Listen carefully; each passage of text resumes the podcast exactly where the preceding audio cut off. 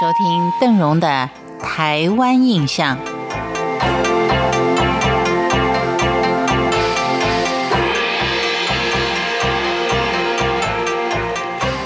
不知道是不是因为大环境的关系啊？感觉上今年大家会特别重视这个七月份的普渡拜拜，因为我们已经尽人事了。我们也希望呢，能够有第三世界的力量啊，来帮我们一把。因为这个疫情啊，真的是很诡异，它能够随时随地的做一些变化。再进步的科学也无法赶上它的变异啊，及时的制造出疫苗来保护大家的健康。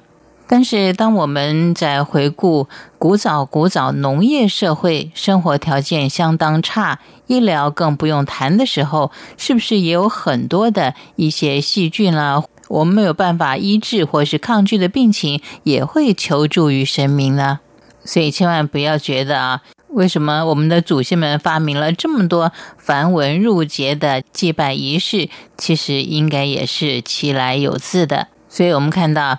这七月的普渡仪式相当的繁文缛节，显然呢也是跟当时农业社会形态有相当密切的关系。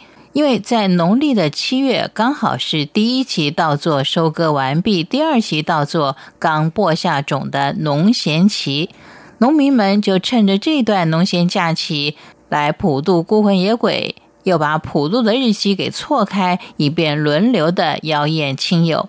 战后的台湾社会结构随着文明的脚步而改变，由原本单纯的农业形态转变成以工商业为主的结构。大家已经没有太多的闲暇，可以每天到不同的地方参加拜拜的宴会。也江政不希望人民有这么多的拜拜活动，能够节约祭祀。因此，台湾各地的普渡已经很难见到过去的盛况。更有不少地方的中原祭典，甚至流于形式的表面文章。而我们现在所提到的呢，可能就是几个比较特殊的，像放水灯啦、跳钟馗等等的。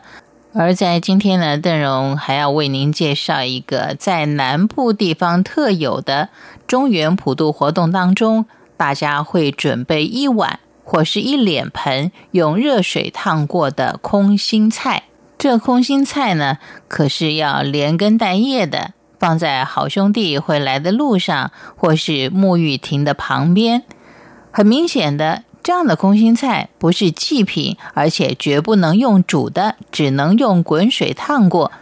这代表着什么样的含义呢？原来空心菜不用煮，只用热水烫过，表示半生不熟的意思。一方面表示人鬼之间既亲密又疏远的关系，更可以看出大家对于孤魂野鬼既崇敬又害怕的一个心理。而空心菜本身，由于它是空心的，意思有两个：一个就是说祭祀的对象是不实在的，是虚空的。二呢，又是希望借着这次普渡，从头到尾彻彻底底的清理掉人世间所有的坏肚肠，就像空心菜一样，里面干干净净的。如此一来，至少不至于危害人间。但是现在看大环境中的疫情，我们发觉到，也许呢，好兄弟他真的是好兄弟，他是不会害人的，反而是在人世间握有重权的人，可能他的私心比我们的冤亲债主还要坏，才会酿成全世界这么大的一个灾情。而接下来呢，更祈祷的是。水灾能够赶快过去，让我们重回我们健康又安全的家园。感谢您今天的收听，我是邓荣，台湾印象，我们下回见。